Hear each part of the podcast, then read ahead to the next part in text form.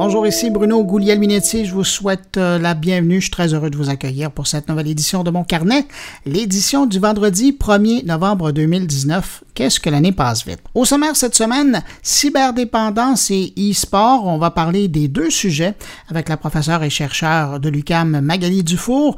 On va aller rejoindre Jean-François Poulain à Namur en Belgique où il est euh, présentement pour participer à la conférence KIC. On va parler à Luc Sirois. Cette semaine a lieu la 150e édition de Hacking Health euh, dans le monde. Beau prétexte pour parler avec lui euh, des débuts de cette initiative, dont il est également le cofondateur et qui est aujourd'hui présent un peu partout sur la planète. Thierry Weber prend congé cette semaine en préparation euh, pour les célébrations du meilleur du web qu'il organise en Suisse depuis maintenant quelques années. Mais Patrick White est avec nous cette semaine avec une réflexion sur Facebook et Twitter. Sont-ils nos ennemis? Et puis Stéphane Ricoul, lui, s'intéresse au grand cri du cœur lancé par Pierre Lapointe dimanche dernier lors du gala de la disque au sujet des ristournes que les artistes et les ayants droit touchent ou ne touchent pas. Alors voilà, c'est le menu de cette édition, une édition présentée encore cette semaine pour une treizième semaine consécutive par le CFRIO. D'ailleurs, si vous désirez en savoir plus sur euh, l'organisme ou consulter leur enquête ou publication, c'est simple, hein. vous allez sur cfrio.qc et euh, je les remercie encore cette semaine d'encourager la production de mon carnet. Comme à l'habitude, juste euh, avant de passer au survol de l'actualité numérique de la semaine, je prends un instant pour saluer particulièrement des auditeurs de mon carnet. Salutations particulières cette semaine à Gilles Morin, salut Gilles, Mélanie Jalbert, Stéphanie Descostes, Xavier Villard et Geneviève Vigneault. À vous cinq, merci pour votre écoute. Et puis également, ben, un merci tout particulier à vous qui m'accueillez avec mes collègues cette semaine entre vos deux oreilles. Je vous souhaite une bonne écoute.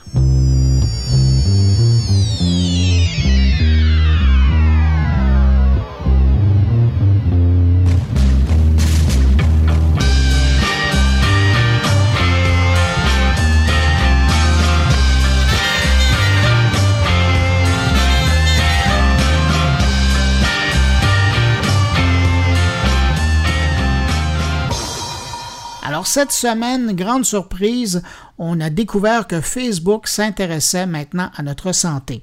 Le géant des réseaux sociaux lance une application baptisée Prévention Santé. Je vous rassure tout de suite, on ne parle pas d'un carnet de santé, mais plutôt d'outils qui sont rendus disponibles aux utilisateurs pour faire des tests et de la prévention. Euh, je viens de dire ça et je vous imagine en train de penser, ouais, ouais, ouais. Facebook, données personnelles, Cambridge Analytica, fuite d'infos des usagers.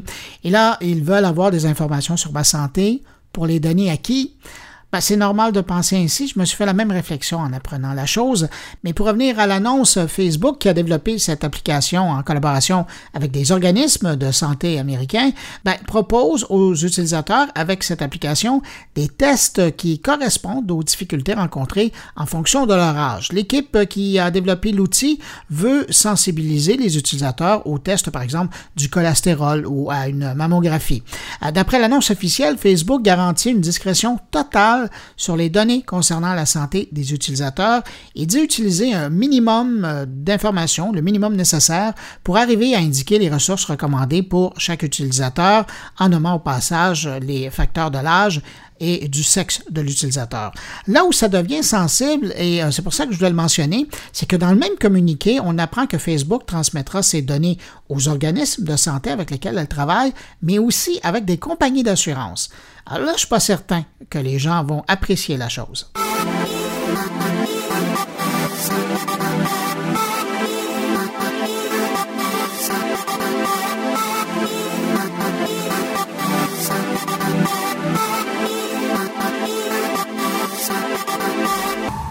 Le marchand suédois IKEA offre de plus en plus d'articles pour la maison intelligente et cette semaine, un nouvel objet a attiré mon attention, le bouton de raccourci pour la maison. Contrairement au gradateur déjà disponible qui vous permet de contrôler l'éclairage de votre pièce avec une, petite roulette que vous pouvez déposer euh, sur une table à café ou la table de la salle à manger, ben, le bouton de raccourci, lui, servira pour créer des séquences d'actions dans la maison. Le boîtier baptisé Shortcut Button en anglais, j'essaie même pas de dire euh, le nom de l'objet en suédois, euh, se veut un raccourci pour exécuter automatiquement une séquence de domotique préétablie. Le genre de séquence d'action qui ferme euh, tout dans une pièce lorsque vous décidez de le faire ou ajuste automatiquement la pièce pour une atmosphère désirée, genre la lumière, le foyer électrique et la petite musique douce, simplement en appuyant sur un bouton. Pas pire, hein? le petit bouton en question peut être mis n'importe où dans la maison puisqu'il fonctionne à batterie, des batteries qui devraient fonctionner pendant deux ans. La seule mauvaise nouvelle, je n'ai pas encore de date de sortie du produit au pays et pas de prix non plus. Alors je garde un œil là-dessus, je vous avise quand ça sort.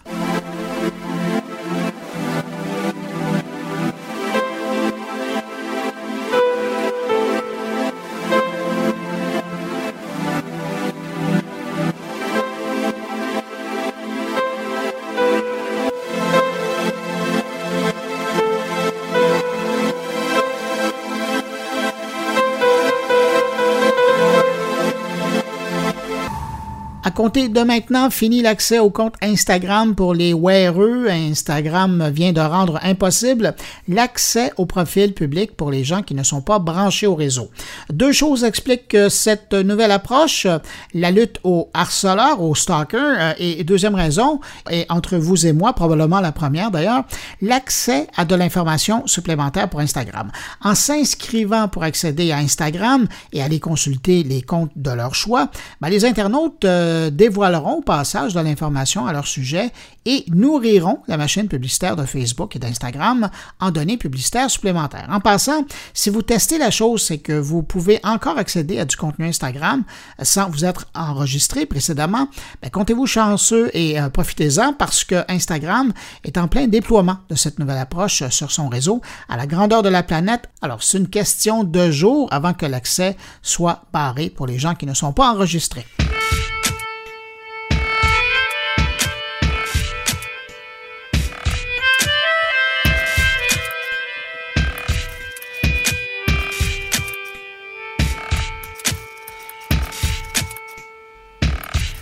Une petite page d'histoire se ferme chez Sony. Euh, le fabricant japonais Sony met fin à son service de streaming vidéo PlayStation Vue le 30 janvier prochain. Lancé en 2015, le service ne semble pas avoir trouvé son public et avec la concurrence féroce de Netflix et Amazon Prime dans le décor, c'est un peu inévitable. Résultat, on ferme. Euh, au même moment, on apprend que les téléviseurs intelligents de la marque Sony vont eux offrir l'application Apple TV et son nouveau service de streaming d'Apple TV+. Quelle belle coïncidence quand même, hein, juste à temps pour le lancement du service cette semaine.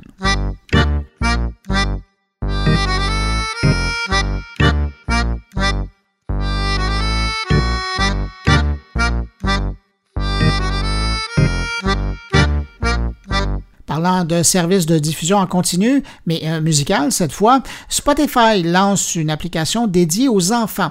Disponible en version bêta pour les abonnés du compte Premium Family pour le moment, l'application autonome Spotify Kids serait un outil adapté au jeune public. En test présentement en Irlande, cette application pourrait être disponible ailleurs dans le monde où l'offre Premium Family existe si les tests sont concluants.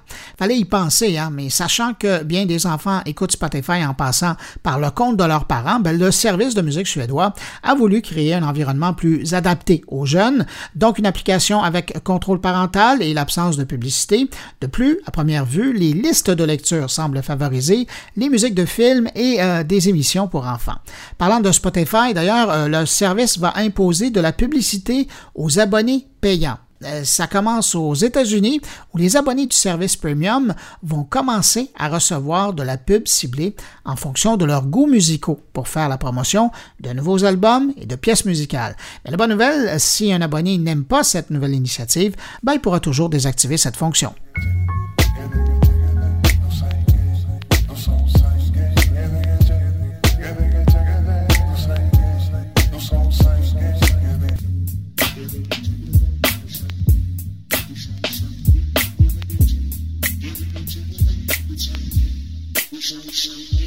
Après la Corée du Sud, c'est au tour de la Chine de lancer officiellement la 5G à travers le pays. Les trois grands opérateurs chinois de téléphonie, China Mobile, China Telecom et China Unicom, offre désormais la couverture 5G dans les 50 plus grandes villes du pays, dont évidemment Pékin et Shanghai. Euh, et juste pour vous rendre un peu jaloux, sachez que le service de base de la 5G est disponible au coût de 24 dollars canadiens par mois. Et ça, ça vient avec 30 gigaoctets de téléchargement et une vitesse réduite, réduite entre guillemets, à 300 mégaoctets par seconde. Mais bon, pour les gros utilisateurs, le forfait le plus élevé coûte euh, autour de 110 dollars par mois, mais celui-ci vient quand même avec 300 gigaoctets de données et une limite de vitesse qui va jusqu'à 500 mégaoctets par seconde.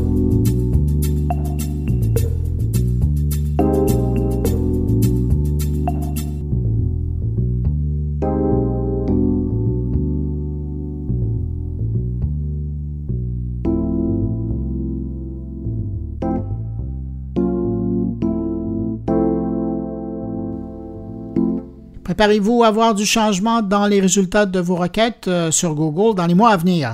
Google annonce une grosse mise à jour sous le capot de son moteur de recherche, une nouvelle approche euh, pour son algorithme qui vise à mieux comprendre les mots-clés d'une recherche.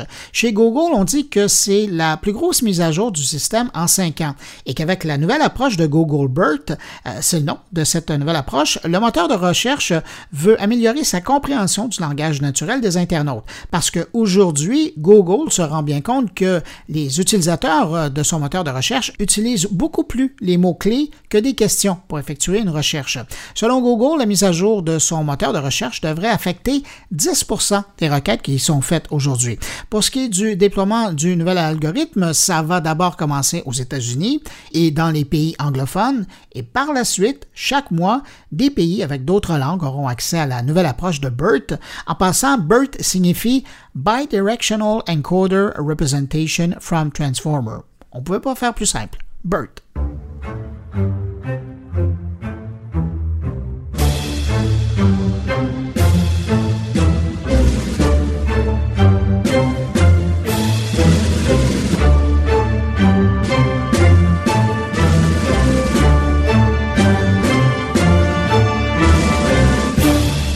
Finalement, pour terminer ce bref retour sur l'actualité numérique de la semaine, un mot sur Nintendo.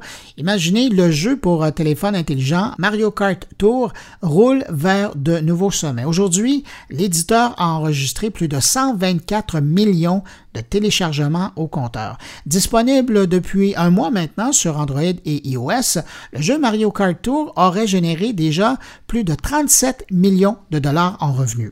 Beau succès.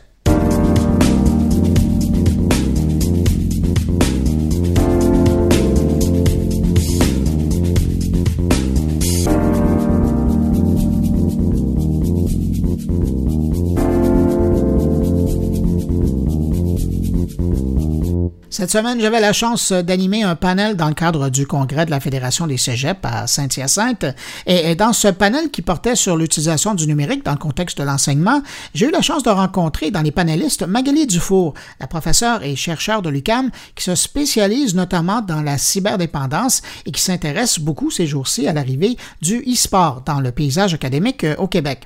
Une fois le panel terminé, panel fort intéressant d'ailleurs en passant, et j'en profite pour saluer les gens euh, qui nous écoutent présentement qui était présent lors de l'événement jeudi, ben, j'ai demandé à Mme Dufour de revenir sur quelques propos qu'elle avait tenus pendant la matinée. Alors, notamment au sujet de la cyberdépendance, bien sûr, euh, des jeunes adultes qui pensent trop utiliser le numérique dans leur vie, et puis sur l'arrivée des euh, cybersports dans nos écoles. Voici la rencontre.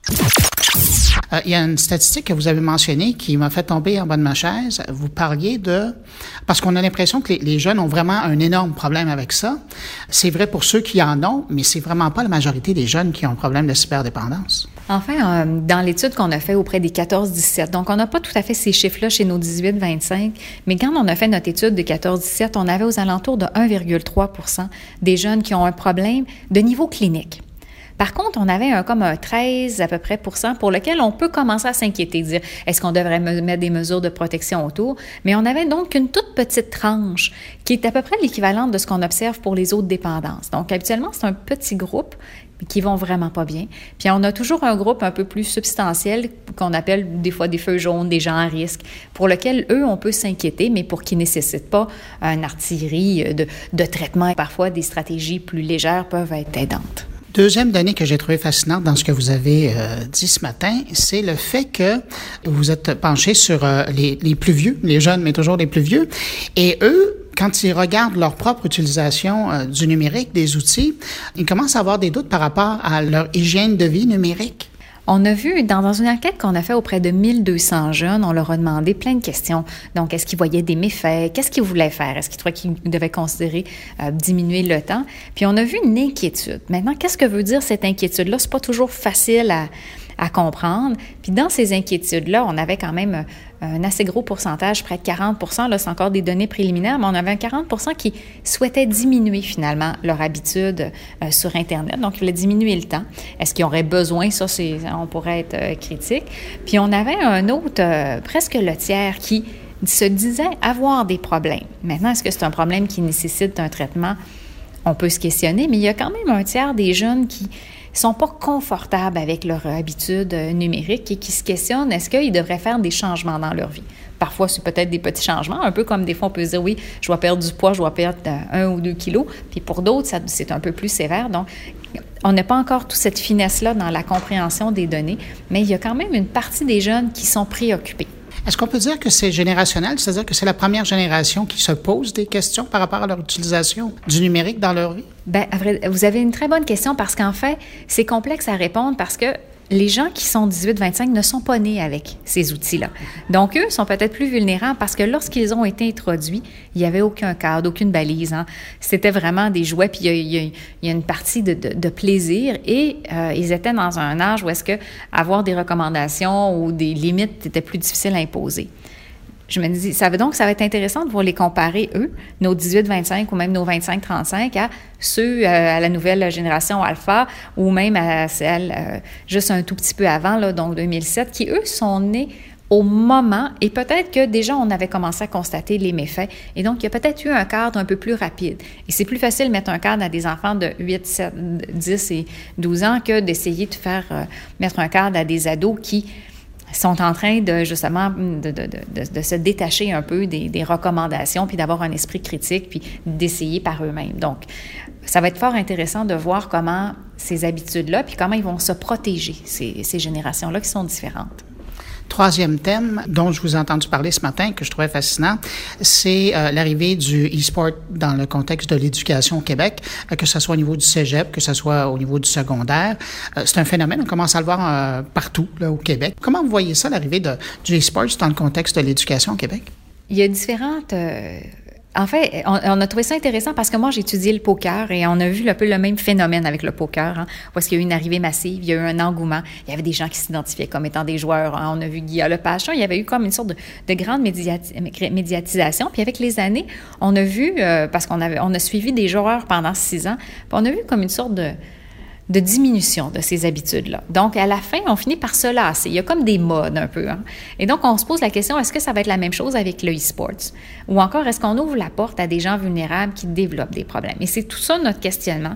J'ai un de mes étudiants qui va travailler là-dessus. Donc, de dire comment faire finalement pour qu'il n'y ait pas de problème qui se développe. Et alors que dans les jeux d'hasard et d'argent, on connaît un peu les stratégies, on n'est on pas extrêmement efficace encore, mais on sait à peu près un peu plus comment aider les gens à se protéger. Dans l'aspect numérique, dans le gaming, il n'y a pas pour l'instant beaucoup d'outils développés pour protéger. Dans les jeux de hasard et d'argent ou dans l'alcool, peu importe, euh, il par exemple, on va arrêter à un moment donné, après, après telle heure, on vend plus d'alcool. il, y a, tout. Euh, il, y a, puis il y a, un encadrement. Il y a un encadrement, puis il y a des normes sociales qui disent vous ne buvez pas tant. Il y a des, on peut aussi se dire, OK, pas plus de deux pour une femme. Il y a comme des, des points de repère. Dans le gaming, il n'y en a pas. Dans le e-sport, il n'y en a pas. Tout est fait au contraire pour que vous perdiez le temps puis que vous soyez immergé le plus longtemps possible. Et la structure des jeux, mais également euh, la responsabilité de l'industrie qui nie tout à fait les, méfaits. Donc, on est dans d'autres choses. C'est ce qui est, à la fois fascinant, mais complexe puis inquiétant, c'est de dire comment ces jeunes-là vont-ils faire alors que l'industrie veut qu'ils restent le plus longtemps possible? Puis il faudrait... Alors que quand on sait, pour des substances un peu plus dangereuses, que ça peut pas être juste une question d'un individu. Il faut que ce soit plus large. Il faut que l'individu ait des stratégies, que son environnement lui donne des stratégies, puis peut-être même que euh, les opérateurs ont une fonction aussi qui, n'est pas uniquement faire de l'argent.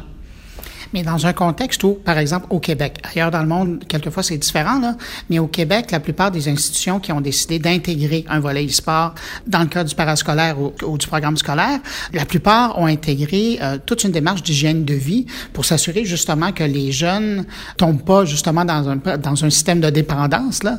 Euh, est-ce que ça, c'est, c'est une protection hein, que vous trouvez intéressante? On trouve ça fort intéressant que les milieux se soient donné des stratégies. Maintenant, est-ce qu'elles vont être assez efficaces? Pour les protéger ou encore vont-elles être trop efficaces? On a vu des fois en prévention qu'à trop vouloir bien faire, on fait du mal parce que les gens abandonnent puis vont faire dans leur coin. On avait nommé ça un petit peu, notamment euh, dans, dans, le jeu en ligne, dans les jeux d'hasard et d'argent, qu'à trop de mesures de protection, les gens vont aller ailleurs, vont aller sur des sites moins sécurisés. Donc, c'est toute cette question-là de dire est-ce que D'abord, euh, est-ce que ça va protéger ceux qui sont vulnérables?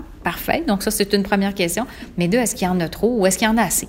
Donc, euh, ça, c'est, et, euh, on n'a pas de réponse, on n'a pas d'a priori. J'espère que ça va être suffisant.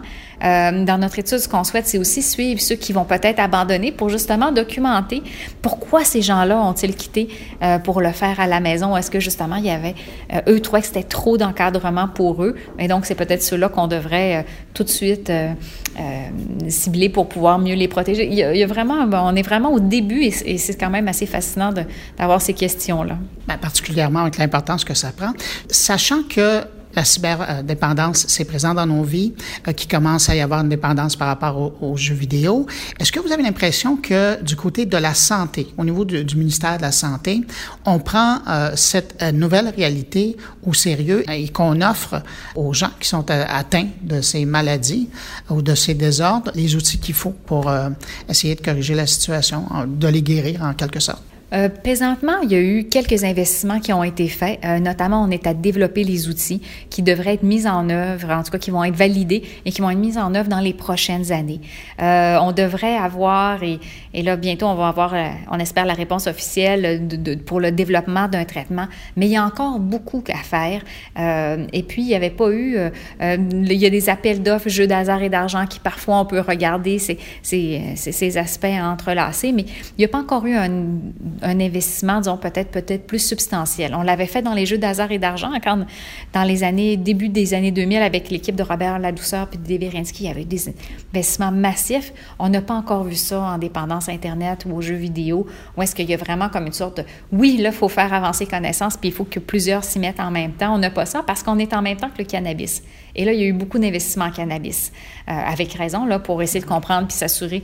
Mais il y a eu beaucoup moins. Donc, euh, oui, je dirais qu'il y, a quelques, on il, y a, quelques petits projets qui commencent à se développer. On espère qu'il y en a qui vont euh, se concrétiser dans les prochaines années, mais il y aurait lieu, il pourrait y avoir, il y a encore de la place pour qu'il y ait une accélération d'aller chercher les données parce qu'on est très en retard sur les autres pays européens, notamment sur la France, alors qu'on a toujours été en avance en dépendance et en jeu d'hasard et d'argent. Donc, c'est triste de voir qu'on est à l'arrière, en arrière à, ce point-là. Et à votre précédente réponse, euh, est-ce que je comprends que l'industrie du jeu vidéo devrait aussi faire sa part là-dedans en investissant de l'argent dans la recherche et, euh, et les traitements?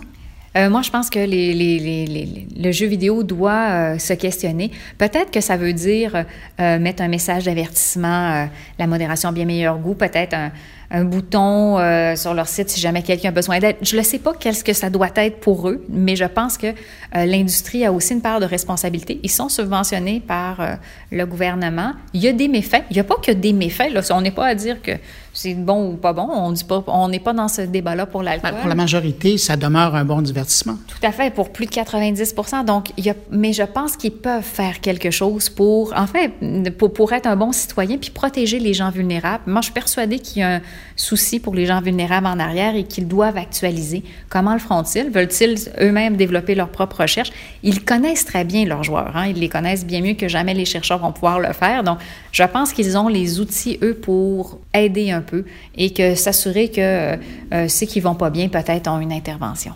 Magali Dufour, merci pour cette entrevue et merci pour votre travail de recherche. C'est moi qui vous remercie.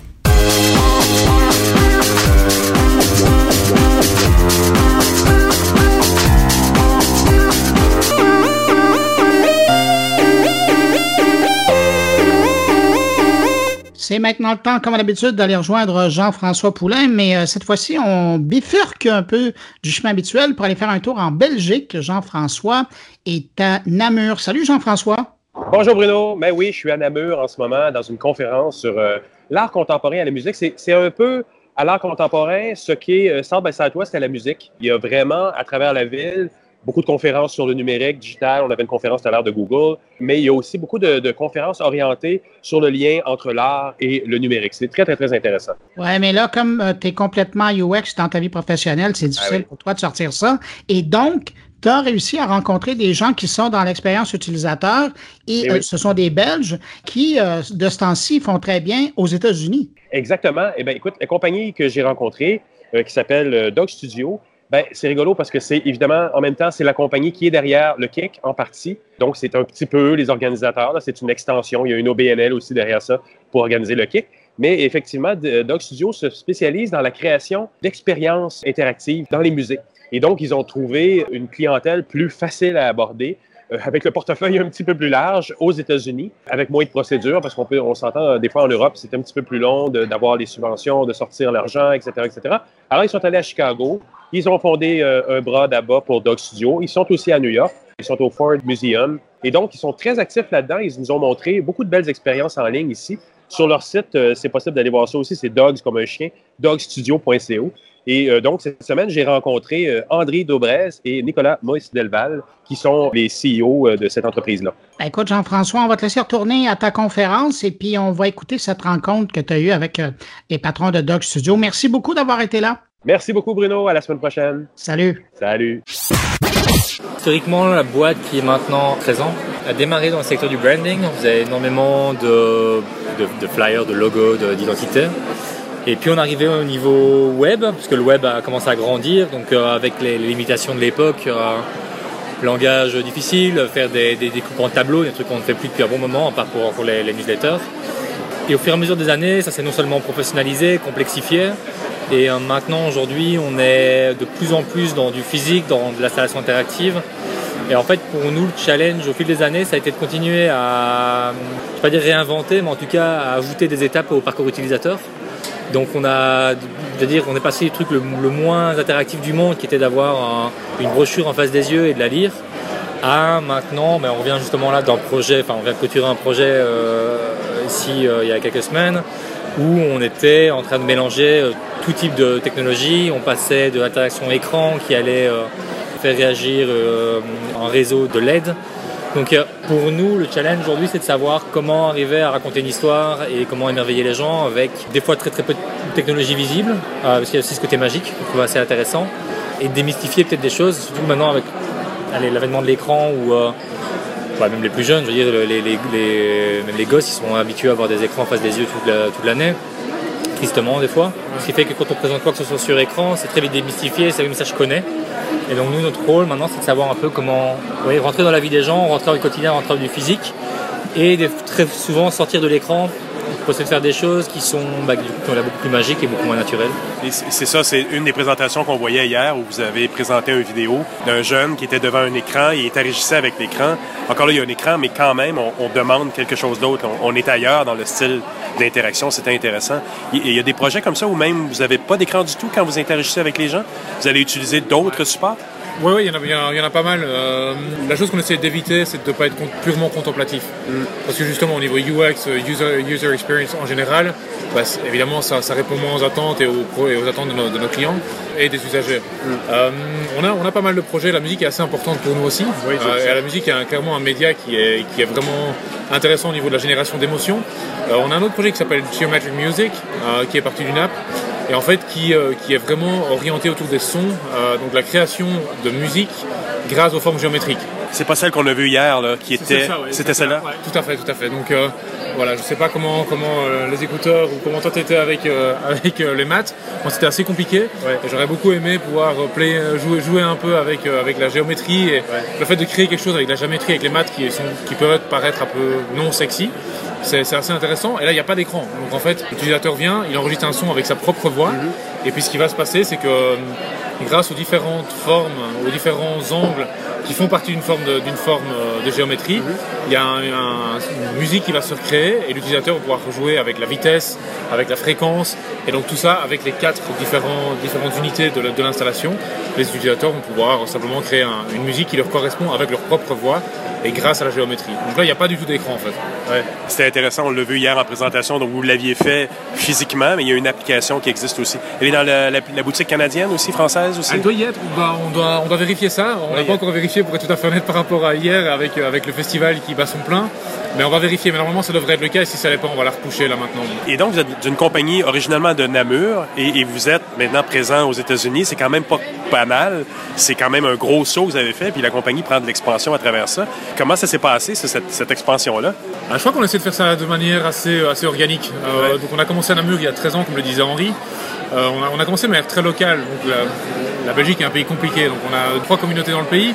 On a commencé de manière très locale dans la partie francophone, puis on a étendu un peu dans la partie dans- de manière nationale, puis en Europe. Et puis ce qui s'est passé, c'est qu'on a signé un, un- un contrat assez intéressant il y a, il y a 5-6 ans avec le Musée des sciences et de l'industrie à, Chicago. Et donc ça a été notre premier gros client avec lequel on a fait un travail justement au niveau UX qui était très très important. C'était un des problèmes qu'ils avaient. Là on revient sur le digital, donc sur, sur, un, site web, mais ils n'arrivaient pas en fait à traduire à, quel point leur, site physiquement, à quel point le musée était immersif et à quel point leurs expositions étaient complètement incroyables sur la, pa- la- la partie digitale. Donc au niveau UX c'était très compliqué, il y avait beaucoup beaucoup de contenu, donc les gens étaient perdus et donc ça convertissait pas en vente de tickets, ou en tout cas pas assez pour Donc on a commencé avec ce projet et puis au fur et à mesure on s'est dit que voilà, on a eu beaucoup de retours sur ce projet. On a commencé à avoir de l'intérêt. Puis de nous-mêmes, on s'est dit ok, allons voir, faisons quelques voyages. Et puis sur base de ça, on a vu que, l'intérêt était concret. On a décidé d'ouvrir un bureau à Chicago, où on est toujours il y a trois ans maintenant. Et, là, pour les deux dernières années, en fait, le business et les projets ont complètement explosé. On est sur des projets qui sont dans le Midwest, mais également sur la côte ouest, sur la côte est. Euh, on a travaillé pour quelques clients au Canada, euh, dont un client euh, qui fait des toboggans, qui s'appelle ProSlide à Ottawa, qui sont une boîte super cool, super sympa. Et donc je pense que ce qui est très intéressant, intéressant avec la- avec l'Amérique du Nord en général, et pas seulement avec les États-Unis, mais aussi avec le Canada, c'est qu'il y a une ouverture d'esprit en fait, justement sur ce, ce côté UX, sur, le, sur le, le voyage utilisateur, et sur la façon dont on va pouvoir les, les- les prendre par la main et les faire vivre une expérience, que ce soit du digital ou de l'installation, peu importe.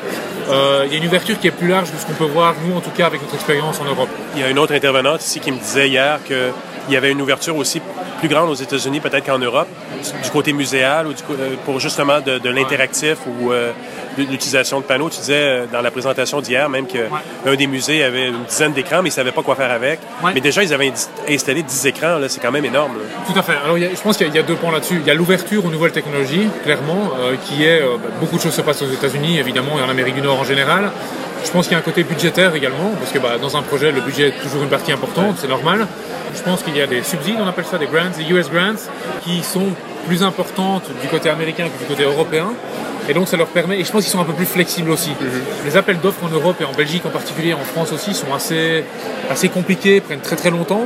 Aux États-Unis, ça va d'habitude plus vite. Et donc le fait de pouvoir d'avoir cette flexibilité leur permet, ben, on va rentrer, on va, on va, on va parler d'un concept de nouveau qui, qui met l'utilisateur au centre du concept. Et puis derrière, ça s'enchaîne beaucoup plus rapidement que ce qu'on peut voir ici en Europe. Donc c'est clair que le, que le marché en Amérique du Nord est très très, euh, très, très ouvert à ce niveau-là. Et, et c'est vachement excitant. C'est intéressant. Toi, tu es, au niveau créatif. Est-ce que tu vois une différence aussi entre le marché européen et le marché américain ça, à ce niveau-là? As-tu plus de plaisir dans un marché ou dans l'autre? Non, pas spécialement. Je pense qu'on prend de toute façon les projets un par an et pas spécialement de, de parti pris selon le territoire. Maintenant, il y a une chose qu'on a pu remarquer, nous, en tant qu'Européens, c'est que le, le bagage et la culture qu'on peut amener avec nous, qui est forcément différente de la culture américaine, a un certain charme et un intérêt. Je pense que c'est au-delà, enfin je veux dire, c'est pas une question d'être d'être européen en soi, c'est juste d'amener une culture différente sur un territoire qui est relativement large et peut-être un peu plus euh, homogène à ce niveau-là. Et euh, c'est aussi là-dessus qu'on a, pendant des années, on s'est un peu débattu à ce niveau-là. On se demandait un petit peu si on devait euh, pousser sur ce côté. ben voilà, on est belge, on est, on, on était une petite boîte locale, on est les underdogs. Maintenant, au fil des années, on se rend compte qu'on a c'est pas tellement plus envie de jouer cette carte-là, mais on est passé à une autre étape. Et euh, plutôt que d'assumer cette carte de underdogs, on dit bah voilà, on est qui on est, on est différent, on a une culture différente, on, on a un accent différent. Et, c'est et c'est cette différence qui vous a amené aux États-Unis en même temps. Là. Exactement, oui. Et, et ce qui est marrant, c'est aussi la perspective qu'on peut avoir, c'est-à-dire que Ouais. quand on est ici en Belgique, il y a toujours une euh, difficulté de, de compréhension qu'on puisse nous avoir du boulot aux États-Unis. Mais comme, pourquoi eux, sur un territoire si gros, auraient besoin d'une boîte belge? Et inversement, on fait aux États-Unis, des fois on se dit mais comment vous, vous avez atterri ici? Donc je, je pense que le fait d'avoir une méconnaissance entre les deux cultures fait qu'en fait aucun des deux territoires ne comprend ce que l'autre y fait et pourquoi. Donc euh, voilà, ça fait challenge pour nous, c'est ça qui est, valorisant aussi. Donc on a un côté en Belgique, euh, quand on, ça nous a joué des tours, on a un côté peut-être un peu trop humble de temps en temps. Au début en tout cas quand on était là-bas, on se disait oula, on arrive dans des territoires un peu, c'est des grosses boîtes, c'est des gros musées, c'est des choses. Euh, alors qu'en fait ça, ça, jouait, ça, pouvait jouer contre nous, parce oui, on y allait un peu à tatillon sans trop savoir. Je pense qu'en fait, et ça c'est un conseil qu'on donne aux autres boîtes qui potentiellement belges ou autres veulent aller là-bas, c'est soyez vous-même, soyez vous-même, faites le boulot et en fait ça passera parce que le fait de sonner différent, le fait d'avoir un nom différent fonctionne bien, mais, mais ce côté de nouveau pour revenir au UX, ce côté user-centric, que ce soit dans du web, dans de l'installation, dans du branding aussi, je ne savais pas tout le truc, est ultra important, c'est la clé de tout. C'est important. Et la dernière administration américaine n'a pas causé des problèmes sur la collaboration-là, vous souriez? Ça aurait pu? Euh, non, pour l'instant pas. En tout cas, ce qui est compliqué, c'est les visas. On ne veut pas dire qu'on engage que les Américains, que les Européens, que les Asiatiques, peu importe, on s'en fout de la culture. Ce qui est important pour nous, c'est d'engager les, bons talents. Euh, de qui sont talentueux, donc qui ont le talent dont on a besoin dans ce qu'on est en train de développer, mais aussi qui ont le bon état d'esprit. Ça, c'est ultra important pour nous. On passe beaucoup de temps au bureau, on passe beaucoup de temps en voyage et à installer des, installations. Et je trouve d'avoir ce côté un peu peut-être j'allais dire décalé, mais on ne sait pas si c'est décalé, c'est juste qui on est, mais de, comprendre qui on est et de vouloir faire évoluer ça. Évidemment, chaque bureau a son ADN propre. On a, on a les employés américains qui amènent beaucoup à, à qui on est. Euh, en ce qui me concerne, je suis un Belge aux États-Unis, donc euh, j'amène ce côté-là, mais il y a aussi toute la partie américaine. Mais la même chose en Belgique, on évolue aussi avec les gens qui, rejoignent la compagnie, et on est complètement ouvert à engager des profils qui sont de, de, de, tout, horizon. Mais ouais, donc c'est au niveau des visas que ça a été un peu plus compliqué. On, engage à l'international aussi, et donc là on doit se batailler un peu plus. Quoi. Il y a, les portes sont un peu plus fermées, on sent que les process sont plus longs, un peu plus, un peu plus stricts.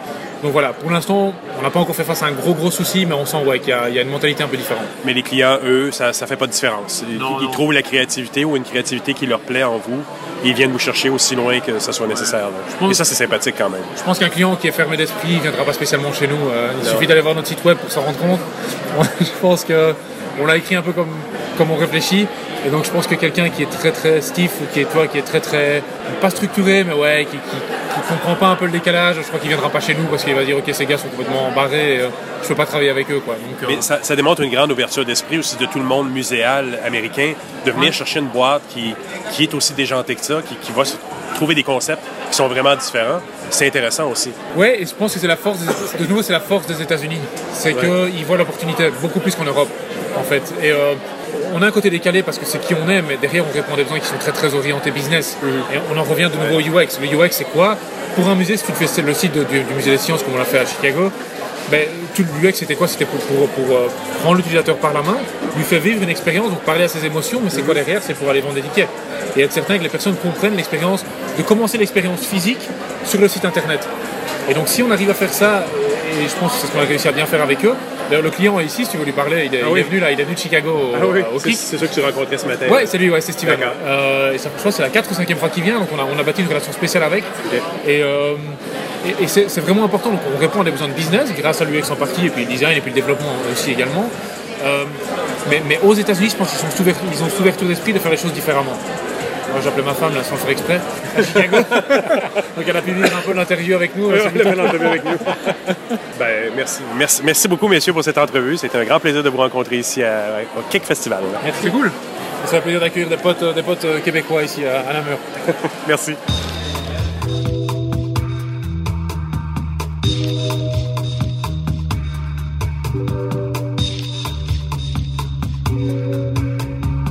Cette semaine à Hamilton, en Ontario, aura lieu la 150e édition d'un Hacking Health dans le monde. Un beau prétexte pour parler à Luc Serrois, que vous connaissez ici comme patron de Prompt et collaborateur de mon carnet, mais c'est aussi le cofondateur de ces grands hackathons de la santé. J'ai rejoint Luc Serrois un peu plus tôt. Luc Serrois, salut! Salut, salut Bruno. c'est tellement rare qu'on se parle comme ça de vive voix. D'habitude, tu nous envoies tes cartes postales d'un peu partout sur la planète. Mais là, je voulais absolument te parler parce qu'il y a quelque chose d'important cette semaine. C'est la 150e édition d'un Hacking Health dans le monde. Ben oui, ben oui, c'est spécial. Puis écoute, quand on, quand on avait commencé ça, cette, euh, cette initiative-là ici à Montréal, il y a il y a huit ans maintenant, là, on était bien loin de s'imaginer qu'un jour, on, on, ferait le 150e grand week-end euh, marathon d'innovation, hackathon dans la santé comme ça. mais c'était quoi le but au début? Mais écoute, à, l'origine aujourd'hui, des hackathons, on voit ça un petit peu, on en voit partout, c'est bien connu. Mais à l'époque, c'était encore quelque chose d'assez rare. C'était une méthode de travailler rapidement entre techie. Et puis, l'idée à l'origine avec, euh, écoute, c'était, ça avait été démarré avec un médecin, avec un, un informaticien, avec des geeks et tout ça.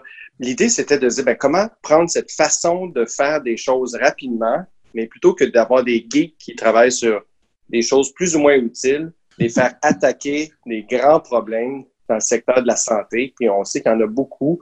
l'idée originale, c'était ça. Mais ce qui est particulier dans votre démarche, c'est que vous auriez pu garder ça à Montréal, hein?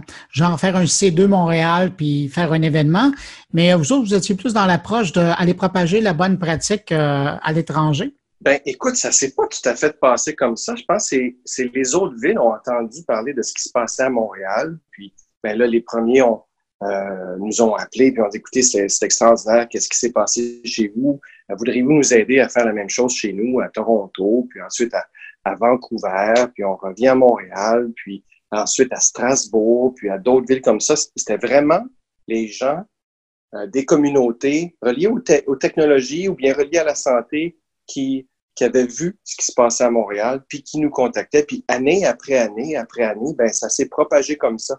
Je dis, je dis souvent aux gens, euh, c'est un c'est comme un virus qu'on se donne l'un l'autre. On est tous infectés là, de, du désir de changer le monde dans le secteur de la santé. Puis euh, ça se propage comme ça. Fait que à Montréal, on, garde le, nexus, là, si tu veux, de qui colle les gens ensemble, qui partage un peu le savoir-faire. Ce ce qu'une ville apprend, ben on l'enseigne à, à d'autres. On essaie de le capturer. Il y a toute une équipe qui fait ça. Puis il y a beaucoup de bénévoles mais ça s'est vraiment propagé comme une maladie, si tu veux, une maladie positive.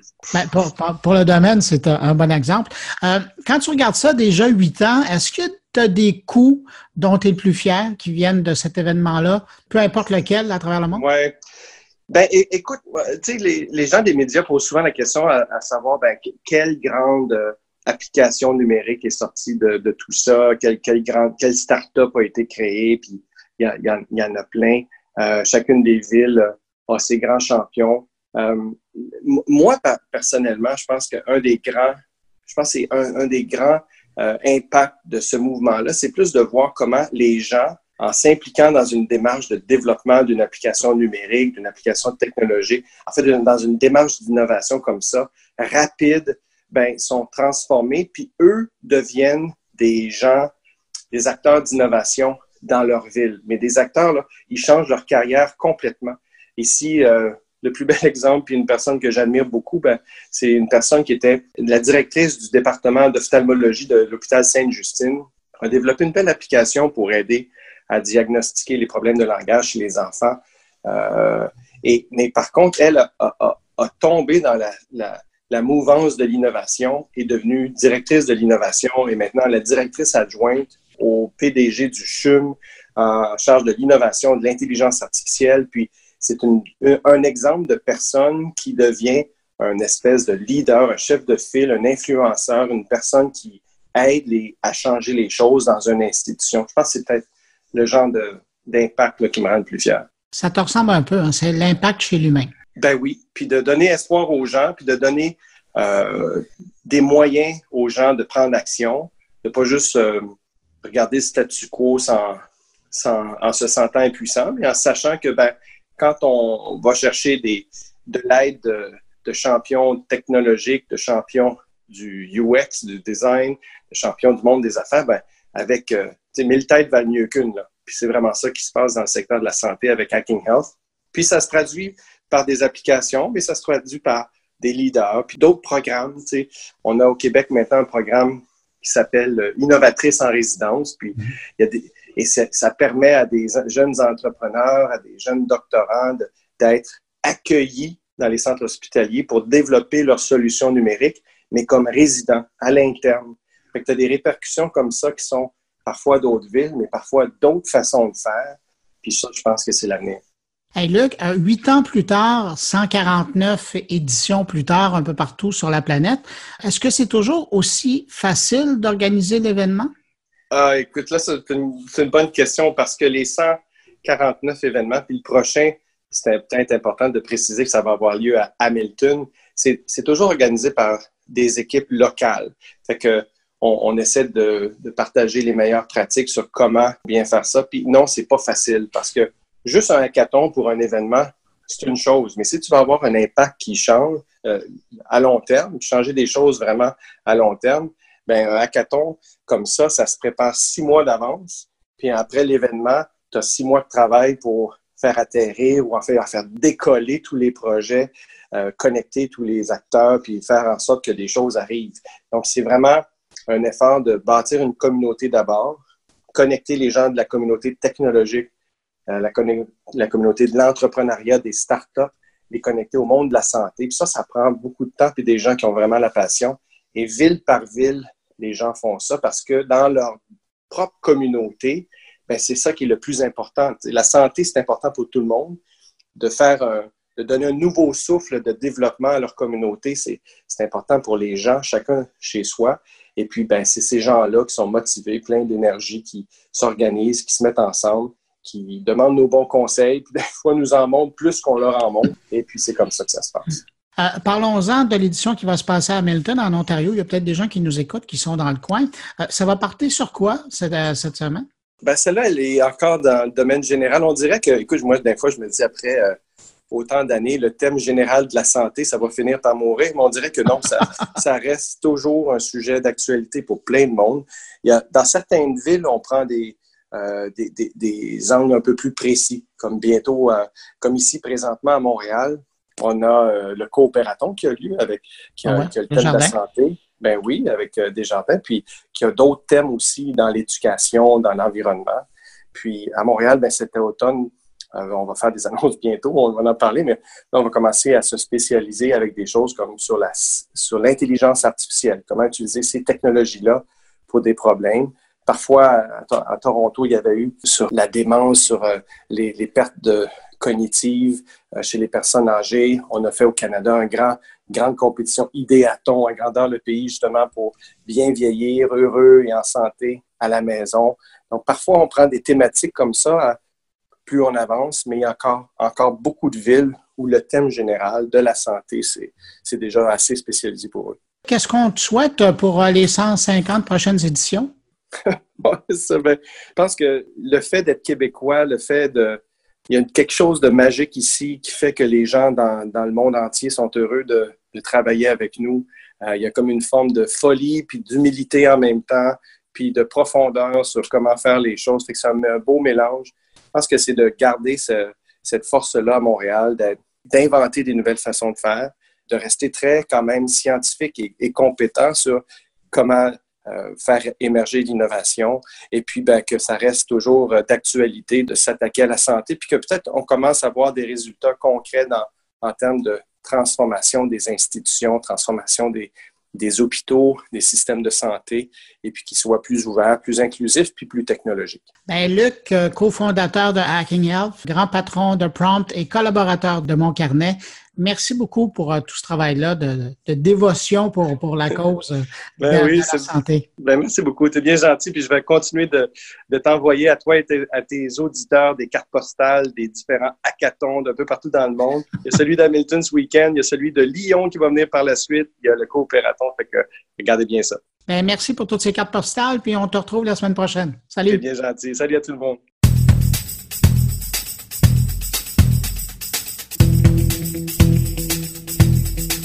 C'est maintenant Patrick White qui s'intéresse de près cette semaine aux réseaux sociaux Facebook et Twitter. Et il se pose la question, sont-ils nos ennemis? Alors cette semaine, j'aimerais vous parler un peu des médias sociaux, Twitter et Facebook. Sont-ils des ennemis pour la démocratie? Ben, on a appris euh, mercredi soir que Twitter va refuser désormais toute publicité à caractère politique. Évidemment, ça va avoir un impact incroyable sur la campagne électorale américaine de novembre 2020, mais une campagne électorale qui est déjà commencée aux États-Unis. L'élection a lieu au début de novembre 2020. Ça a été annoncé par le cofondateur du réseau social, Jack Dorsey. Alors, évidemment, on a décidé de mettre fin aux publicités politiques parce que ça fait mauvaise publicité pour euh, les médias sociaux, évidemment, étant donné que souvent les publicités euh, politiques sont fautives, remplies de fausses informations. Et évidemment, pour Twitter, ben, je pense que c'est une bonne nouvelle dans la mesure où ils ont euh, choisi un geste responsable à un an des élections américaines et savoir un impact pour toutes les, élections un, peu partout dans le monde. Euh, donc, euh, on pense que la portée d'un message politique doit se mériter et ne pas s'acheter. C'est une des citations de Jack Dorsey aujourd'hui. Et ce choix contraste fortement avec la politique de Mark Zuckerberg, PDG de Facebook, qui est vraiment peinturé dans un coin et qui continue à accepter des publicités qui comportent des fausses informations. Évidemment, le nerf de la guerre pour Facebook, c'est évidemment les revenus publicitaires, c'est des revenus énormes. Et là, bien évidemment, Facebook est dans son coin et paraît très très mal, je crois, dans cette décision-là. Cependant, parlons de Facebook, qui a fait, euh, qui a fait vraiment euh, un move très très important euh, mercredi de cette semaine également. Ils ont démantelé une cellule de désinformation russe donc, ce sont des campagnes de désinformation, de fausses nouvelles en provenance euh, euh, de l'Afrique, mais qui étaient contrôlées euh, par la Russie.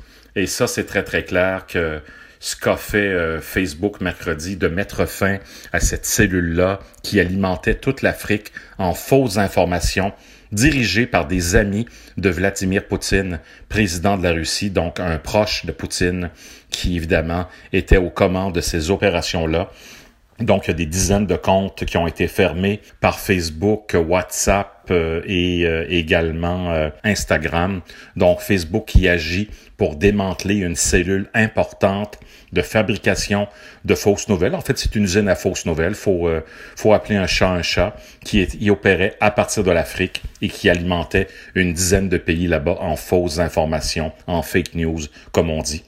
Donc, euh, Facebook qui également a annoncé euh, cette semaine, et ça c'est une mauvaise nouvelle pour le monde des médias, qu'il ne respectera pas le droit voisin en Europe. Alors, le droit voisin, c'est un nouveau droit qui est annoncé par l'Union européenne il y a quelques semaines, quelques mois, et qui permettrait aux éditeurs de presse européens, donc les radios, les télés, les sites Internet, les journaux, les magazines, les hebdos, de collecter des redevances sur les informations, leurs informations publié dans Google et dans Facebook. Google a déjà refusé de payer. Et là, cette semaine, c'était au tour de Facebook de dire non. Donc vraiment, un fuck you aux éditeurs de presse européens, le droit voisin qui ne sera pas respecté, mais Facebook a lancé sa section news aux États-Unis euh, dans les derniers jours. Il y a plusieurs médias américains. On parle de 200 médias. Il y en a certains qui vont recevoir 2 à 3 millions de dollars par année. Les grands médias en particulier. Euh, ça s'en vient en France également. Donc, il y a plusieurs médias français qui vont recevoir de Facebook des centaines de milliers de dollars par année ou des millions de dollars. Et ça s'en vient éventuellement au Canada et au Québec. Donc, est-ce que Facebook est l'ennemi avec cette nouvelle section-là, ce qu'on appelle un tab en anglais, qui va s'appeler Nouvelles ou News? Ben, on essaie de couper la poire en deux, au moins offrir des, des nananes, des revenus aux médias qui en ont vraiment besoin. Puis en même temps, ben, Facebook continue à avoir du contenu euh, euh, à offrir à ses internautes, presque 2 milliards d'abonnés euh, gratuits sur la planète.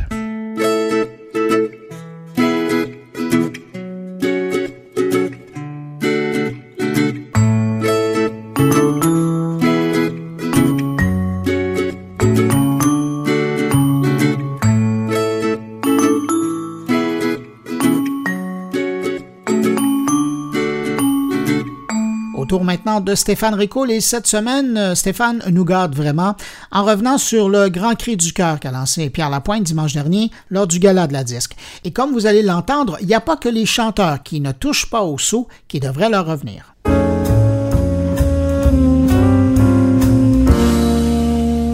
C'était dimanche dernier, durant le gala de la disque, Pierre Lapointe, l'artiste, comme il l'avait fait le dimanche d'avant à l'émission Tout le monde en parle sur Radio-Canada, et à quelques reprises même avant ça, nous a fait un discours absolument enflammé sur l'urgence d'agir légalement parlant en imposant les sociétés ou les géants du numérique qui brassent des affaires grâce au contenu des autres, qu'ils soient artistes ou journalistes. Et il a raison. Il a raison cependant à un peu plus de 50%, car faire payer leur juste part d'impôts à ces entreprises, ça va de soi totalement, mais ça ne renfloue pas les poches des artistes directement à ceci près que les gouvernements pourraient retourner l'argent ainsi collecté dans divers fonds d'investissement qui seraient alors dédiés à la culture.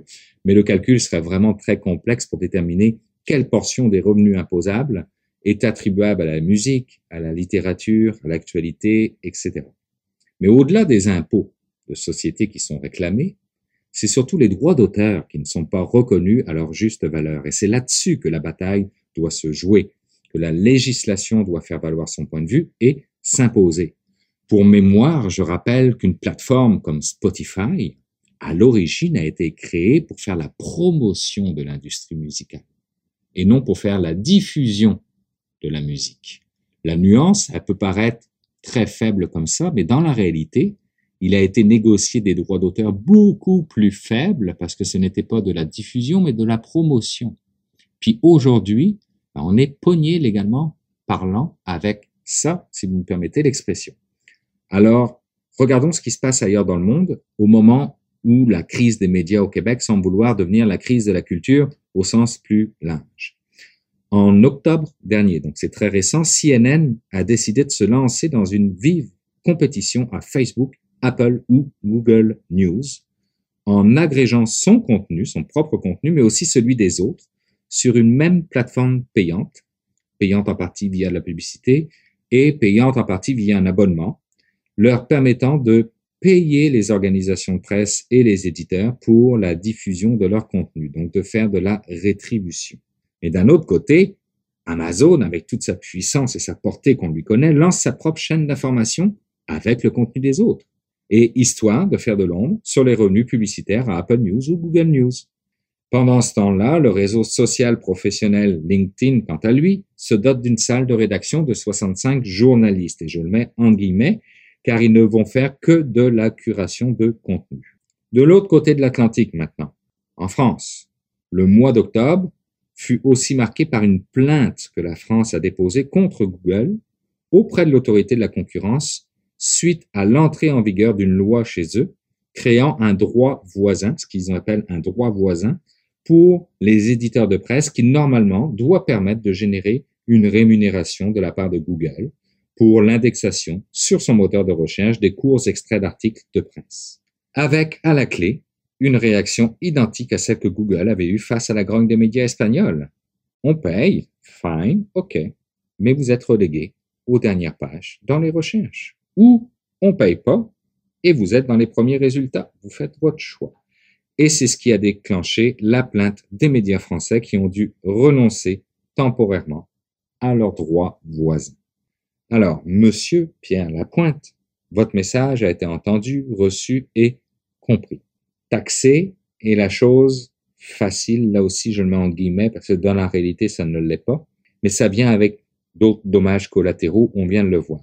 Je pense que travailler sur la responsabilité sociale des entreprises, leur donner une certaine sensibilité face aux droits d'auteur, euh, est autrement plus complexe dans un monde capitaliste qui jusqu'ici faisait l'affaire de tout le monde, mais est autrement plus avantageuse pour l'humanité au sens large.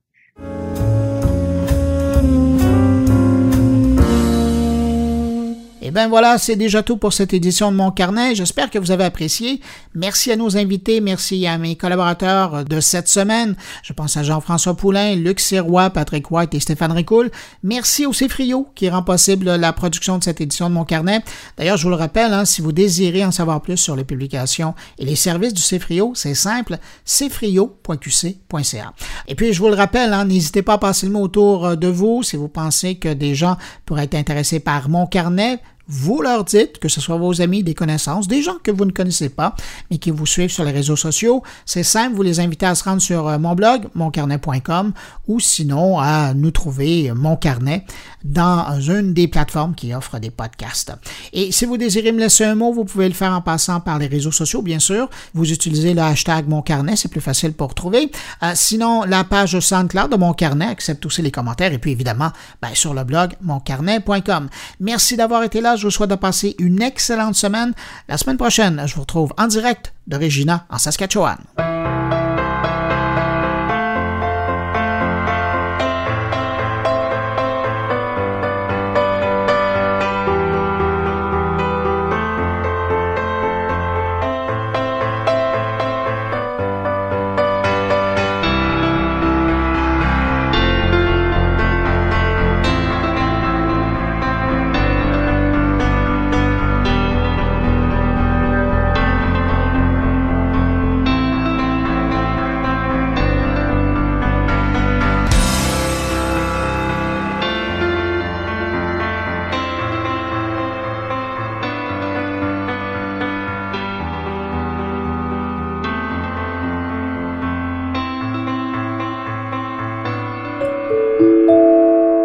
Production goulielminetti.com